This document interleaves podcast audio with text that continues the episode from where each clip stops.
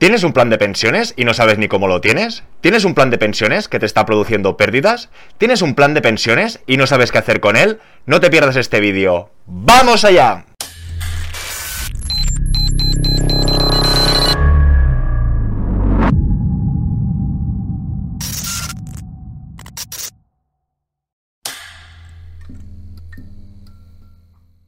Hola a todos y todas, bienvenidos al Banquero del Pueblo. La sesión de hoy va dedicada a todas aquellas personas que tienen un plan de pensiones, pero no saben bien bien ni su origen, ni dónde está invertido, no saben qué hacer con él, y si pudieran escoger ya lo hubiesen rescatado. Si no habéis visto el vídeo anterior, os recomiendo que empecéis por el principio, os lo dejo por aquí, y como acabo de decir, esta sesión es para todo el mundo que ya tiene un plan de pensiones y que lo tiene en plan un poco deshecho, ver cómo lo podría aprovechar o ver qué podría hacer.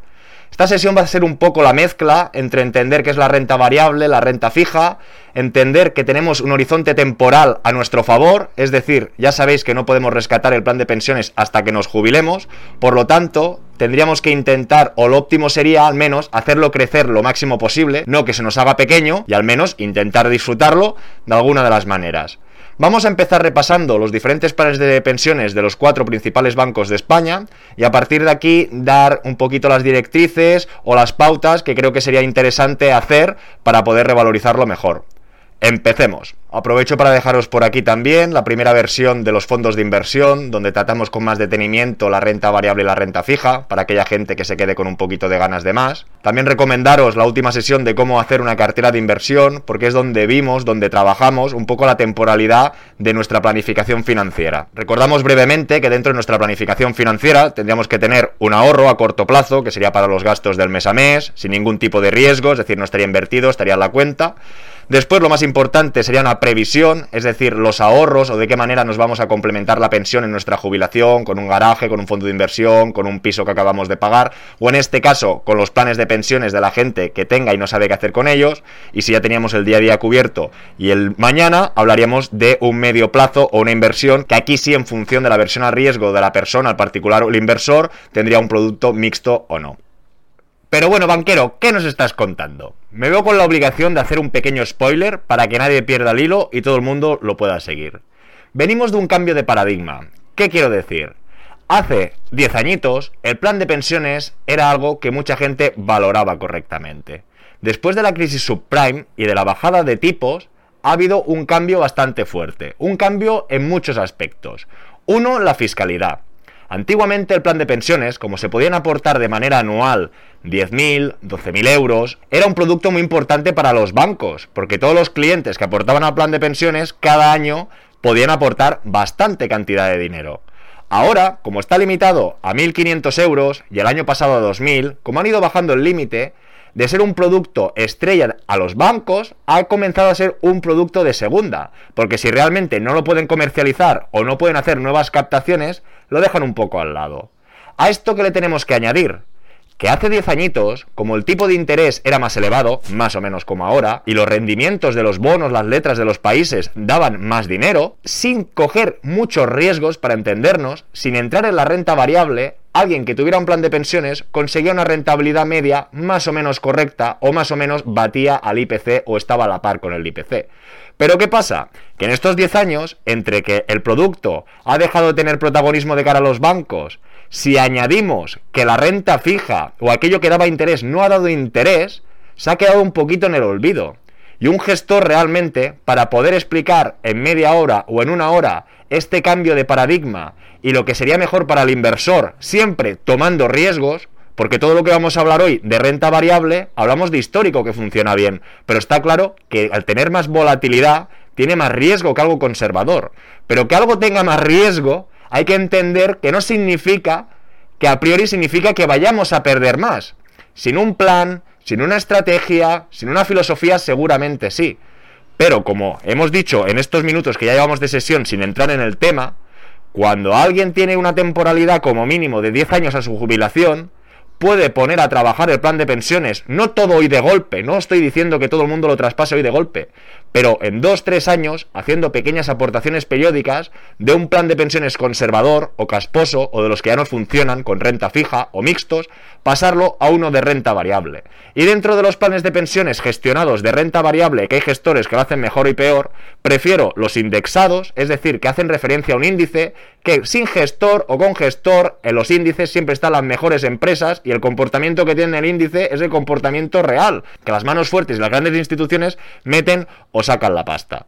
A partir de aquí, lo que quiero es que veamos algunas fichas de planes de pensiones de todas las entidades para que veamos qué tienen, qué no tienen y hacia dónde deberíamos de ir o qué rentabilidades podríamos obtener. Que como ya sabéis, rentabilidades pasadas no aseguran futuras, pero la ciclicidad de la economía está un poquito a nuestra favor. Continuemos. Vamos a empezar con el Banco Sabadell, donde en este caso me produce un poco de tristeza.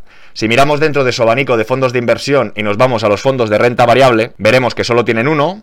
Este es mi plan. Aquí tendríamos la ficha de este plan de pensiones de renta variable, que sería lo más agresivo en este caso que tendría el Sabadell. Y rápidamente nos damos cuenta que su composición está hecha de valores básicamente europeos. Invierte mayoritariamente en acciones de compañías cotizadas, principalmente europeas. Si analizamos un poquito las rentabilidades, si nos fijamos, este plan es un poco cutrecillo, en el sentido que la renta variable que tiene básicamente está concentrada en Europa, y vemos que la rentabilidad acumulada, mucho ojito, tenemos que aprender ya a leer las fichas de los fondos, cuando pone acumulada no significa que se atae. Por lo tanto, si en los últimos 5 años hemos obtenido un 15, una manera rápida, no clavada, no con exactitud de saber la rentabilidad, 15% entre los 5 años nos daría una rentabilidad media de un 3%. ¿Qué nos damos cuenta? Que cualquier plan de pensiones, por ejemplo, que hayan vendido o ofertado como renta fija mixta, vamos a mirar, por ejemplo, la ficha mensual, nos daremos cuenta en este caso que si miramos la rentabilidad acumulada a 5 años es un 0,25, con lo que realmente tener el dinero invertido aquí es como no tenerlo invertido o tenerlo a cero. Si contamos la inflación, estamos perdiendo drásticamente. Si ahora miramos otro fondo de renta fija más corto plazo, más conservador, no banquero, seguro que este no pierde. Vamos a mirar la ficha. Nos daríamos cuenta que aún peor, en los últimos 5 años ha perdido un 6, conforme la rentabilidad aún es más negativa que en el otro más o menos conservador. ¿Dónde quiero llegar? Hoy lo que os quiero enseñar o dar un poquito las herramientas es que en función de la edad de cada uno, cuando se vaya a jubilar y el tiempo que le quede para jubilarse, el plan de pensiones no lo podría tener, lo puede tener como quieran. Lo podéis tener como queráis, ya lo sabéis, y esto tampoco es una recomendación de inversión. Esto sencillamente es darle vueltas y sugerimientos para donde yo creo que el dinero estaría trabajando para vosotros. Por lo tanto, cualquier persona que le queden 10 años para jubilarse, o bien alguien que vaya muy holgado de dinero, y diga, cuando me jubile, igual rescato el plan de pensiones, pero porque le tengo manía, no porque necesite el dinero. Toda esta gente con estas premisas, quizás sería el momento para traspasar mensualmente el plan de pensiones que tengan actualmente conservador a uno más predispuesto a trabajar para ellos, siempre contando con este largo plazo. Si alguien se va a jubilar el año que viene, de aquí dos, de aquí tres, déjalo y ya no lo toques. Pero mucha gente, y amigos, conocidos, familiares, me doy cuenta que tienen planes de pensiones en monetarios, en renta fija mixta, en planes que están condenados a la pérdida, no se están aprovechando nunca de la renta variable y si tienes un poco de tiempo para aprovecharlo, pues yo creo que antes de tirar ya la papeleta a la basura, vamos a intentarlo o vamos a intentar darle la vuelta. También esto no es blanco o negro. Cualquier persona que tenga un plan de pensiones puede traspasar una pequeña parte, darle un año o dos, ver cómo funciona y si queda satisfecho, seguir traspasando este plan de pensiones. Pero insisto que el objetivo de hoy es ver un poquito qué tipo de inversión hay en los planes de pensiones, ver con el histórico cuál funciona mejor o qué alternativas mejores aún podríamos encontrar. De momento hemos desbancado al Banco Sabadell, viendo que el plan de pensiones de renta variable que tiene es renta variable centrada en Europa. A mí personalmente no me interesa, prefiero uno global o que tenga un poquito más de peso en Estados Unidos. Y acabamos de comprobar que como dos fichas de fondos más conservadores están produciendo pérdidas. Ahora vamos a saltar, por ejemplo, al Santander. Aquí directamente ya hemos filtrado en el Santander por fondos de renta variable y podemos encontrar al menos un abanico más amplio. Vemos que hay planes de pensiones de acciones españolas, que tampoco las quiero, de Norteamérica, ok, de Future Wealth, ok, tendencias de sostenibilidad. Esto ya cambia un poquito, al menos si un caso tenemos un abanico más amplio para escoger. Si os fijáis aquí ya también podríamos filtrar por la rentabilidad los últimos 5 años, vemos algunos negativo, ya vemos algún 12%, un 2, un 2, y en este caso hemos preparado un par de fichas. Una de ellas sería el que hemos visto del 11% a 5 años, que serían acciones de Norteamérica. Como podemos apreciar, aquí tenemos la rentabilidad acumulada y vemos un detalle muy importante, porque ahora ya vamos a hacer otro saltito. De momentos intento demostrar que la renta variable a largo plazo funciona mejor que la renta fija, pero aquí en esta ficha tenemos otras indicaciones. Nos hablan del fondo y nos hablan del índice. Normalmente, en este caso, este plan de pensiones invierte en acciones americanas. Hay un índice representativo del mundo que lo representa. La rentabilidad acumulada de este plan, o lo podríamos mirar en acumulada o en anual, por ejemplo, en 2017 el índice dio un 6,75. En cambio, este plan de pensiones se comportó peor, ya que solo obtuvo un 5. En 2018 el índice ganó un 0,10. Este plan de pensiones se comportó peor porque perdió un 2,5. En 2019 el índice ganó un 34%. ¿Y cómo se comportó? Peor. En 2020, peor. En 2021, peor. Y este año, lo mismo. Uno está perdiendo el 11,68 y por décimas, pero el plan de pensiones está perdiendo más. ¿Pueden ser las comisiones del plan? Correcto. ¿La mala gestión del gestor? También, correcto. Ya sabéis que soy partidario de gestión pasiva, de diferenciarnos a índices que siempre están las mejores empresas y no se tienen que gestionar. Habrá momentos del mercado de crisis o de expansión, pero siempre tendremos la certeza que los índices están las mejores empresas. Por lo tanto, a diferencia de muchos otros planes de pensiones que pueden tener tendencias, que pueden estar de moda o no estar de moda, estar en los principales índices del mundo, yo creo que da cierta fuerza y cierta sostenibilidad a largo plazo para intentar arrancar esa rentabilidad extra. A continuación, podremos encontrar, por ejemplo, BVA, que también ya tiene un portafolio mucho más extenso que el Sabadell, estaría más o menos de la mano del Santander, y donde tenemos otras muchas alternativas. Podemos ver que hay fondos de renta variable de Europa, uno de telecomunicaciones, que la rentabilidad acumulada los últimos 5 años es un 80%, ya hablamos de otros números, y aquí diferentes planes. Lo que quiero que reflexionéis es sobre vuestro plan de pensiones o las alternativas más rentables que hay, que las comparéis, que se mire un poco el histórico y que poco a poco con aportaciones mensuales lo traspaséis. Lo óptimo para hacer desaparecer la volatilidad sería que hicierais este traspaso en cuatro años, que normalmente es cuando se habla que están los ciclos de las crisis. Reduciríais la volatilidad y empezaréis a trabajar.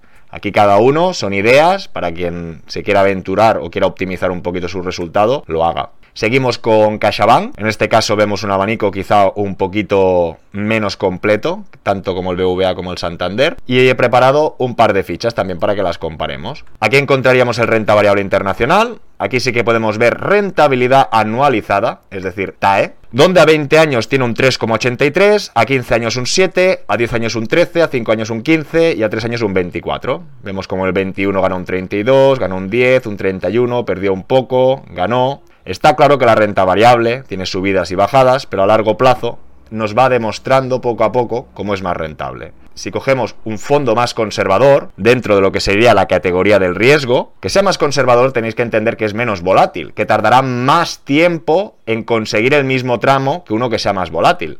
La ficha anterior era un tramo 6. Normalmente podemos ver tanto subidas como bajadas más acusadas. Cuando es de renta mixta, siempre son más lentos. Pero a la práctica que nos damos cuenta, que la rentabilidad acumulada a 15 años es un 1,3, cuando en el otro era un 7, 2, 3, casi 4 veces más. A 10 años no llega a un 3.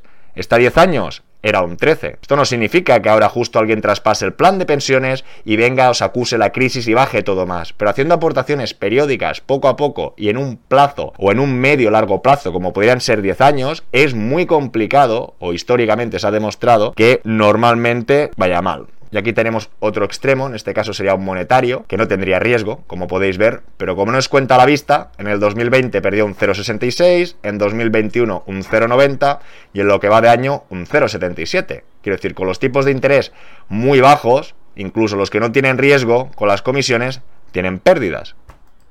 Y para terminar, pues enseñaros la página de My Investor, que como sabréis es una entidad online donde tiene un gran abanico de planes de pensiones. En este sentido, podríamos encontrar cuatro planes de pensiones indexados, como hemos podido ver en alguna comparativa de las fichas, normalmente el índice siempre lo hace mejor que el fondo, normalmente. Tenemos opciones para indexarnos directamente a índices, o al global o al SP. Y saliendo de los fondos indexados, encontraríamos igualmente un abanico de fondos de inversión bastante interesantes, que también podríamos filtrar e incluso MyInvestor nos permitiría contratar planes de pensiones del BVA, del Santander, de Caser, es decir, que aparte de sus propios fondos, podríamos ir a otras entidades. Aquí en este sentido, el que estoy haciendo yo personalmente, es el que replica el SP. Como tiene poca antigüedad, aún no podemos ver el gran histórico, pero replicando el fondo de inversión, que sería igual que en el planes de pensiones, ¿de acuerdo? El Vanguard, y viendo un poquito el histórico, podemos apreciar como a 10 años un 15%, y al final replica el SP. Sé que este año con la crisis puede caer un 20, un 30, un 40, pero que a largo plazo, que esté las mejores empresas de Estados Unidos, me da mucha confianza. Hoy hemos ido un poquito a saco, hemos repasado fichas de inversiones, como si estuviéramos hablando de fondos de inversión. El objetivo era ambientaros un poquito, ver las diferentes alternativas que existen y aunque en categoría de riesgo, en volatilidad, sean muy riesgosos, tenéis que entender, tenemos que entender que es por la facilidad que tienen para subir o para bajar. Pero si están las mejores empresas del mundo, cuesta o es costoso creer que se puede ir a cero. ¿Que puede haber bajadas como en el COVID de un 50, de un 60, de un... Sí, claro que puede haberlas. Pero a largo plazo, traspasando poco a poco nuestro actual plan de pensiones inerte o no invertido o invertido en cosas que ya sabemos que van a dar negativas o incluso restando el IPC muy negativas, yo creo que vale la pena intentarlo. ¿De acuerdo? Espero todos vuestros comentarios y todas vuestras preguntas y seguimos con más y mejor. Hasta luego.